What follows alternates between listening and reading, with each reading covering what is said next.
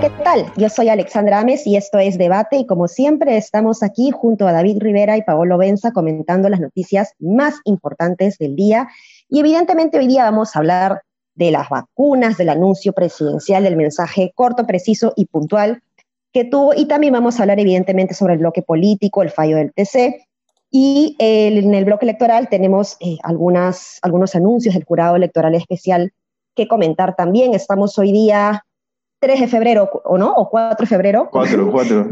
4 de febrero, ya todavía no tengo mucha idea de mi calendario anual del 2020-21. Bueno, entonces arrancamos con la noticia del presidente Sagasti, su mensaje presidencial el día de hoy, corto a la vena respecto a dos medidas eh, fundamentales vinculadas a las vacunas.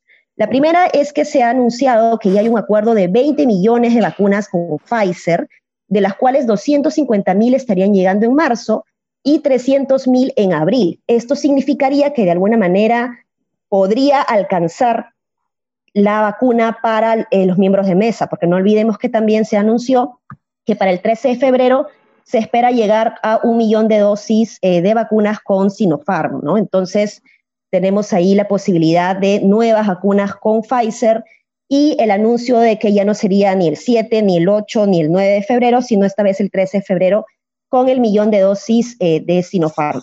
¿Cómo lo ven ustedes? Bueno, lo primero, creo, lo, sí, lo primero creo es importante resaltar es que están guardando al presidente, ¿no? Que el presidente dé anuncios muy puntuales, que la comunicación del gobierno la lleve Violeta Bermúdez y que el presidente solo salga a decir las cosas positivas y puntuales. Creo que esa ha sido la solución que ha encontrado el equipo de comunicaciones para que mm, sí dejen de comunicar mal, ¿no? Eh, me parece acertado. Yo preferiría, como comentábamos antes de entrar al podcast, que sea pues un presidente papá, pero dado que Sagasti probablemente no pueda hacerlo, no quiere hacerlo, no lo va a hacer, esta creo que es una solución intermedia al, al fiasco que habíamos visto las primeras, las primeras veces, ¿no?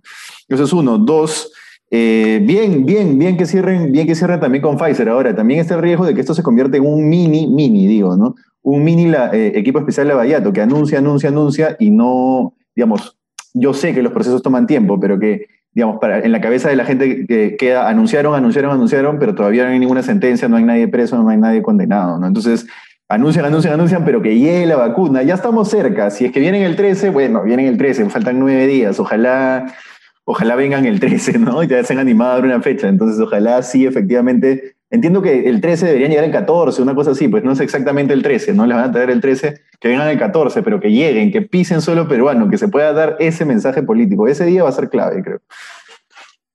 De acuerdo con lo que dices, Paolo, en el tema de la comunicación también, respecto a la fecha de llegada, veo a mucha gente como arañándose por dos, tres días de diferencia eh, y yo, en verdad, eh, ya que sean dos, tres días me parece menor, pero si además consideramos lo que está pasando en el mundo en general, donde ni la Unión Europea puede garantizar con Pfizer que les entregan esos países en la fecha que ha sido acordada, o sea, digamos, creo que nos falta un poquito de contexto, ¿no? Para, para, para que la crítica sea, no digo que no haya crítica, porque seguramente ha habido errores, demoras, no sé, eh, pero hay que como contextualizarla para que la crítica tenga algún tipo de, sentido.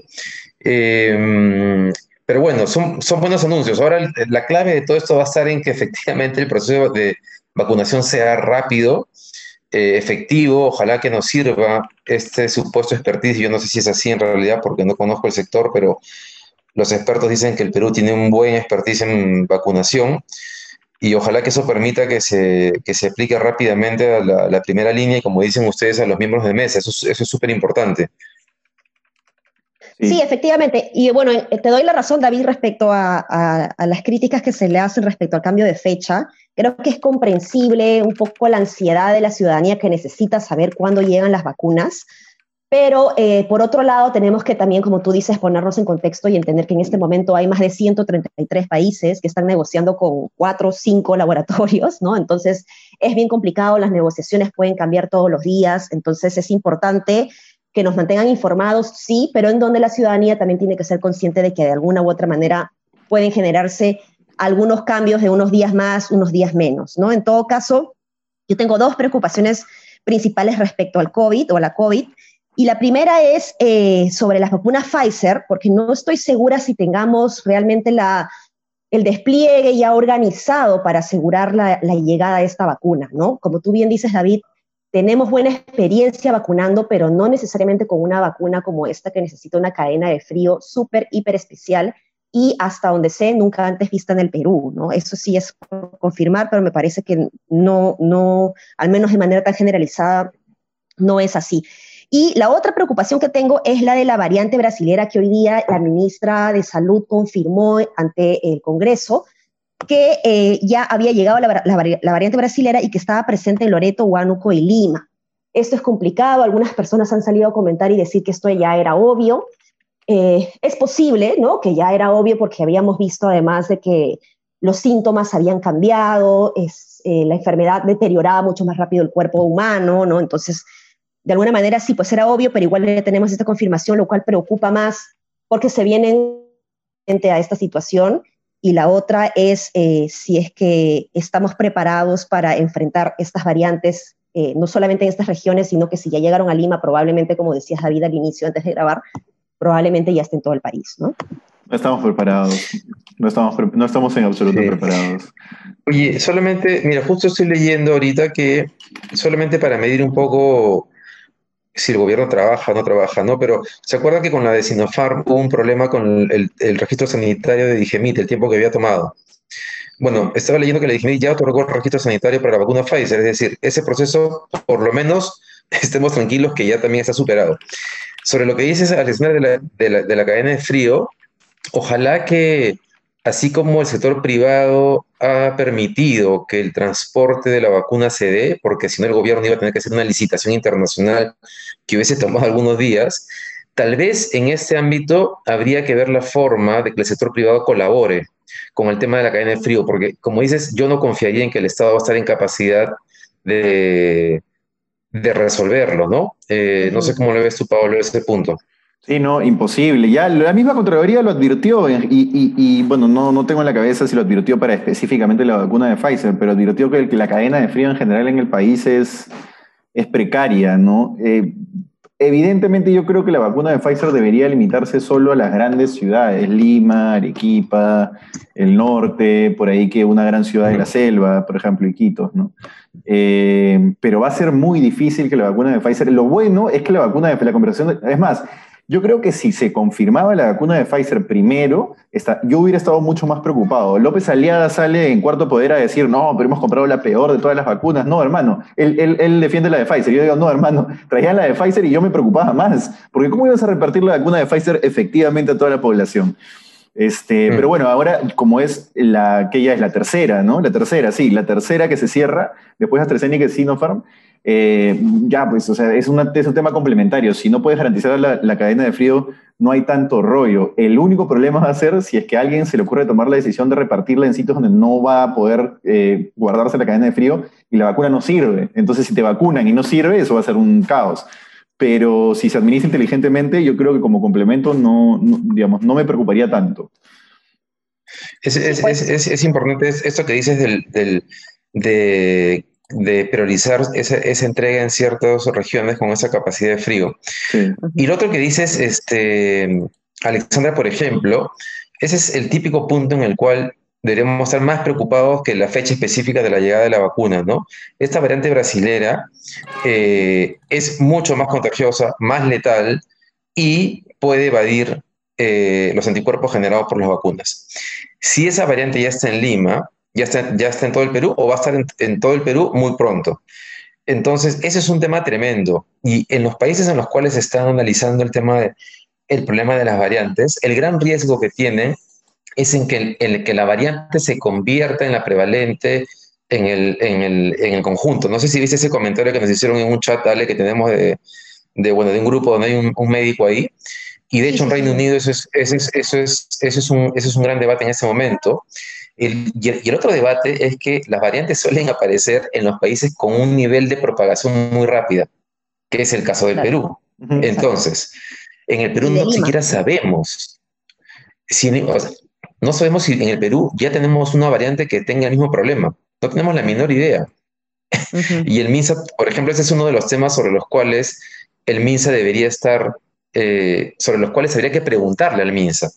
¿Qué están haciendo sobre ese tema en particular? Porque eso sí te modifica la expectativa de, de respecto a la efectividad de las vacunas y respecto a en qué plazo podemos asumir razonablemente que vamos a salir de la crisis. Eh, pero claro, bueno, será motivo para, para que Sudaca investigue el tema. Sí, sí, sí, Para que Pablo Benza investigue el tema. bueno, pasamos al bloque político y tenemos acá dos noticias interesantes. Eh, primero que el TCE ya hizo un fallo sobre la devolución de los aportes de la ONP y concluye que evidentemente pues es una medida inconstitucional. Esto estaba cantado, ¿no? Evidentemente, eh, y ya justo eh, el Congreso empezaba a exigirle al Ejecutivo, ¿no? Que empiece ya con el cronograma para la devolución de los aportes, y justo ya el TC ha fallado al respecto. La preocupación que yo tengo aquí es cómo podemos evitar realmente que el Congreso siga proponiendo estas leyes que terminan siendo inconstitucionales. ¿Cómo, cómo lo ven ustedes?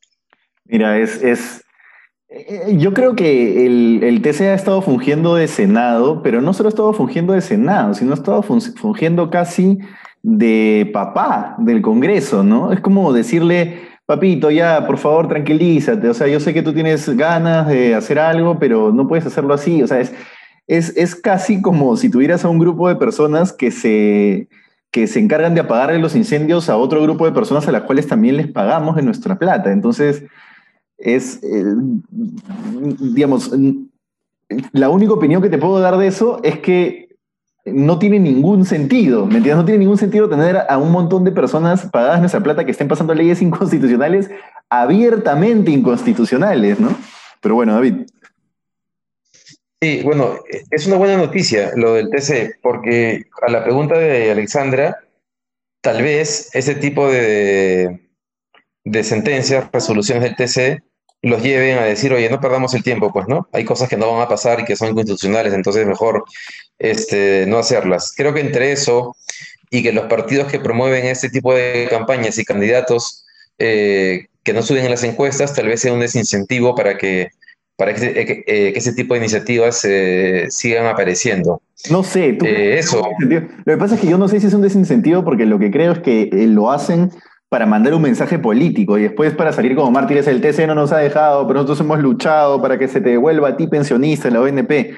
Entonces no sé si es que es un desincentivo. Pero mira la campañaza que se ha hecho Resti con el tema de la ONP. O sea, lleva meses con el tema y no se mueve nada en las encuestas. O sea, yo creo que la gente es es más o sea, a veces, a veces subestimamos la capacidad de la gente para, para darse cuenta de, Claro, como, como supuestamente aparecen estos votos por candidatos radicales como Mala, creemos que la gente apoya todo tipo de iniciativas populistas, ¿no? Y no me queda tan claro que sea así. Urresti está ya estancado. Eh, Acuña con toda la plata que, ha, desplegado por el Perú y con un partido político financiado por, por su dinero, tampoco aprende. Entonces, nada, de, repente es una necesidad mía de tener un poco de esperanza. Paciencia, ya te, recordaré, ya te recordaré esto cuando Urresti esté las dos cifras. Te voy a recordar este potencial. En solo, 30 días. En todo, caso, igual ayer, recordemos que el Congreso ha aprobado una ley que a mi juicio también es inconstitucional, que está relacionada con la creación de esta empresa eh, eh, nacional del Estado, ¿no? de la línea de bandera, la línea aérea de bandera y que ha generado pues un asombro y en donde eh, las empresas o el sector privado pues se ha rajado las vestiduras y el día de hoy la presidenta de CONFIEP, María Isabel León Clenque, ha dicho pues que medidas, como estas y como la del sistema de pensiones eh, bajo el control total del Estado que está promoviéndose con la ley Omonte, son medidas eh, estatistas que le recuerdan a Velasco, ¿no? Y esto a su vez ha generado también la indignación de gente más inclinada a izquierda, en donde han dicho, pues no puede ser, ¿no? Entonces, yo la verdad que, o sea, a mí me parece una medida estatista. Compararlo con Velasco me parece ya demasiado trillado, cansa, aburre, pero entiendo que ustedes se han indignado. A ver, cuéntenme ustedes por qué les ha dolido David, tú, esas declaraciones. Dale, dale, tú, dale tú. a, mí, a mí lo que pasa es que me parece que, que, que Confiep siempre hace unas, unos, comete excesos, ¿no? Porque la presidenta de la CONFIB ha dicho, estamos en una segunda ola estatista, ¿puede ser la palabra correcta? O ola estatista, ¿no? Una ola, entonces, no sé segunda, pero sí, una ola, es verdad. Una ola. Entonces, eh, si, si miramos hacia atrás, hasta antes del gobierno de PPK, la relación ejecutivo-legislativo siempre ha estado caracterizada por proyectos populistas o medio estatistas este, de este tipo. E incluso, en el caso específico de aerolíneas de bandera, no es la primera vez que hay un proyecto de ley así, ha, habido otras veces. Entonces, tendríamos que estar pues en un olón que dura 20 años ya. Eh, solamente que, que, la relación PPK y Keiko de pronto opacó ese, esa, esa tensión permanente que ha existido desde que Fujimori se fue, ¿no? Entonces, por eso me parece un poco exagerado. Si tuviésemos una ola estatista, el conflicto agroexportador se resolvería de otra manera. Si tuviésemos una, ola estatista, había un control de precios. Lo que está pasando con los balones de oxígeno, para mí es una muestra de la privatización de la salud en un país. Entonces, que la presidenta de la CONFIEP, en medio de una segunda ola sanitaria, donde tenemos una crisis de oxígeno, diga que hay una ola estatista, me parece como una exageración, pero tremenda. No digo que no haya inclinaciones, proyectos de ley que se presentan, sí, pero totalmente desproporcionado. Y una última idea, si miramos hacia atrás, Confiep ha repetido esta idea con otras variantes. Bien, en el gobierno de Humala salían cada tres meses a decir lo mismo. Sí, sí, Me parece una exageración de la, de la Confiep. Aprovecho la mención al mercado del oxígeno para recomendar el artículo que hemos sacado hoy en Sudaca sobre el oxígeno, sobre cómo el MIX no instaló las plantas y estamos frente a un mercado hiperconcentrado. Ahora, yo creo que hay un montón de empresarios en el Perú y, y Marisabel León refleja como el paradigma de esos empresarios a los cuales le dijeron de chiquitos que si no se tomaban la sopa, Velasco les iba a llevar, les iba a venir a jalar las patas, una cosa así. Porque es como es como, es Qué buena. Es como, es que es verdad, es como un cuco que, que, que, vuelve y vuelve constantemente. Ni siquiera creo que el chavismo es tan cuco como Velasco para un grupo de empresarios. Y coincido, ¿no? O sea, yo también me parece una tontería tremenda eh, la propuesta de una línea aérea de bandera, me parece este, ridículo, ¿no? Etcétera. Pero, pero no es una segunda doble estatista. La, la señora tiene que entender que, que el mundo no, no, no, no es solo... gira alrededor de Velasco. Exacto, exacto, exactamente. Así creo como cierta parte de la izquierda tiene que entender que el mundo no gira en torno a, a, Fujimori, a pesar de que las elecciones siempre se definen o se han venido definiendo esta, creo que ya no va a ser así entre Fujimorismo y antifujimorismo, pero el mundo no gira en torno a la herencia fujimorista. Pero aún así, el Perú hoy gira más en torno a Fujimori que a Velasco. Entonces no sé de qué estamos hablando, ¿no? Sí, sí, sí, sí. Bueno, hay un temor, ¿no? Del crecimiento posible de Verónica Mendoza, que es el nuevo Cuco, ¿no? Y, de alguna manera Ollantumala se ha vuelto el, el Cuco conocido, ¿no? Que, que, ya no es tan Cuco porque de alguna manera, así como bien dices David, si se quejaban todo el día de él eh, cuando él estaba de presidente, lo cierto es que de alguna u otra manera no fue un gobierno tan de izquierda como el sector privado esperaba, ¿no? No fue eh, nada de izquierda.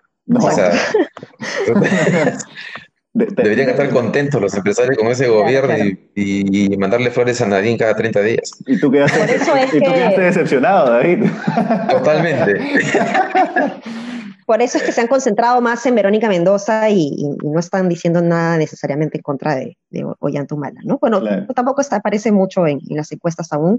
Pero bueno, hablando de encuestas, podemos pasar ya al bloque electoral y tenemos también otra noticia interesante y es que hoy día el Jurado Especial Electoral ha eh, aceptado una tacha que se ha presentado contra el candidato Urresti. Esto es muy complicado porque no se trata de una tacha em, normal como la que hemos venido eh, viendo estos días respecto a las declaraciones de hojas de vida, sino se refiere a un tema más procedimental que confieso todavía no termino de leer todo el documento del Jurado Electoral Especial, mañana les puedo traer una mejor información, pero en, chiquito de lo que se trata es que em, se estaría declarando improcedente la elección de la plancha presidencial por algunas medidas vinculadas a las autoridades eh, del Consejo Nacional el, electoral, me parece que se llama, dentro del partido político o en todo caso vinculado a eh, las, autoridades dentro del partido político y en donde se estaría diciendo que ha habido un error en el proceso de la elección dentro de los marcos de la democracia interna de la ley de los partidos políticos. Entonces, es más complejo que, el mero, em, la, que la mera omisión, digamos, de las declaraciones de la hoja de vida.